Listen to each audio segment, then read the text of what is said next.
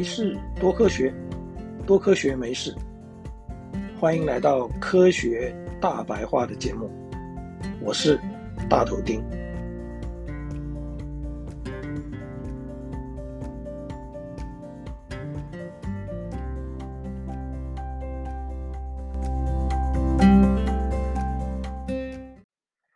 化学对您的意义是什么？想到化学这两个字，会联想到什么？是国高中课本里难背难记的化学反应式，还是所有非天然的物质的统称？如果您认为化学就是造成河川土地污染、空气品质不佳的凶手，那么请您一定要了解什么是绿色化学。一九九零年，美国颁布了污染预防法，在内容里正式的使用了“绿色化学”这一个词。绿色化学的意思是，在物质生产的过程中，以最节省的能源达到最大的反应速度，不浪费任何一滴原料，得到最多的产物，使废弃物越少越好。尽可能的降低对大自然的破坏。行政院环保署毒物及化学物质局更明确将绿色化学定义为不使用有害有毒的物质，且不再处理废物及产生废物，是一种从源头完全阻止环境污染的化学。并且强调，产品生产过程不仅要减少消耗量，提升原子利用率，还要避免不必要的衍生物和废弃物，以及从源头开始就充分利用原料和能源，减少甚至无有害物质释放，以降低对环境的冲击。至于企业应该怎么实现绿色化学，一九九八年，两位西方学者在《绿色化学理论与实践》这本书中提到了具体实践的十二项原则。他们分别是：预先防止废弃物产生，原物料可以再生使用，使用毒性最小的原料。产品使用后可以自然分解，尽量不使用有机溶剂，使用最节省能源的制成，使用最少的原物料，选用最低污染性的生产方法，使用辅助性材料要考虑对环境的污染。要能监控可能产生污染的化学物质，以及使用可防止公安意外的原料及生产方法。有了这些具体的实践原则，企业又是怎么样来落实的呢？现在让我们来看一看国内外的一些例子。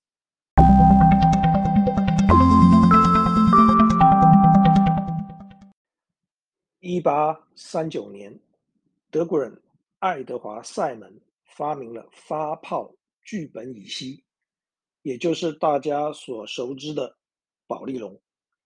质地轻盈的保丽龙被广泛应用在免洗餐盘、容器和防撞保护材料，但也产生了不易分解的环保问题。台湾的工研院尝试。将淀粉改制，使淀粉具有发泡性质。如果能够成功，就可以取代保丽龙的包装功能，因为淀粉使用后可以自然分解。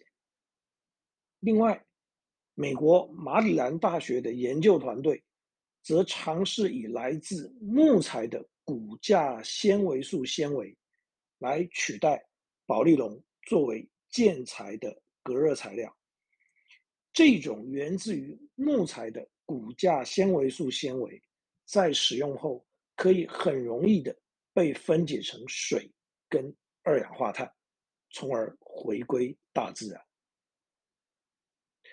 受到全球暖化的影响，台湾现在变得更容易受到干旱的影响。对用水极为依赖的中钢，在二零零九年就建制了工业废水纯化厂，回收处理厂内的工业废水。这套系统让中钢一个单位的粗钢耗水量从十公吨降为四点八公吨，达到了先进国家的标准。整体用水回收率达到百分之九十八点三，号称一滴水进入中钢工厂后，可以被循环使用多达五次之多。二零二一年，台湾中南部面临严重的干旱，中钢就是凭着这一套废水回收体系，而能有自信的面对缺水所产生的冲击。现在呢，已经进入了行动通讯的五 G 时代，以砷化镓为材质的晶片扮演了重要的角色。砷是一种重金属，在《水浒传》这本小说里，毒死武大郎的砒霜就是它的化合物。砷处理不当会有环境污染的问题。一九五零年代，台湾西南沿海乡镇盛行的污脚病，就是因为地下水被砷污染的结果。清华大学林永健教授团队透过一种叫做湿式冶炼的方式，可以把废切削油里的砷化镓里头的砷给分离出来，处理过后的油。可以作为生物体内检测试剂的原料，这不仅解决了环境污染的问题，更把废油变成有经济价值的产品，可以说是一箭双雕。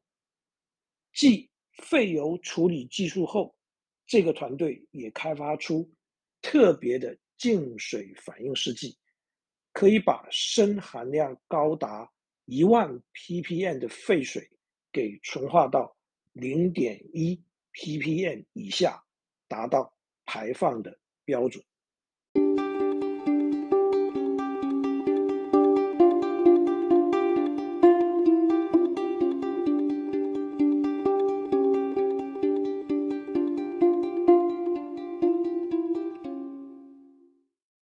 最后，大头钉借由台湾大学化学系蔡运明教授的一段话，希望大家对于化学可以有更正确的理解。这段话是这样说的：化学的运作是与生命的存续息息相关的，也是地球的命脉所系。我们应该尊重它、了解它，而不是畏惧它、糟蹋它。我们的目光不应局限在目前，而需思考未来。但是未来是建筑在目前的作为上。未来的地球究竟是享受我们带给他的幸福，还是诅咒我们为他带来的苦果？决定权是在现今的我们。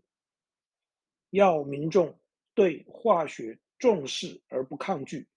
有赖于化学家保有一颗关怀永续的心，建立大众对化学的信心。绿色化学需要新的观念、新的做法和新的工作者加入，让我们为拯救地球的未来而努力。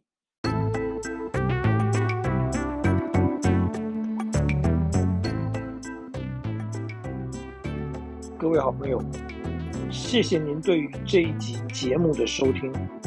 如果您对这个主题有任何心得或想法，大头钉竭诚的欢迎您跟我分享。也希望您能对这个节目给予鼓励，或是批评与指教。没事，多科学，多科学，没事。我们下一次见，拜拜。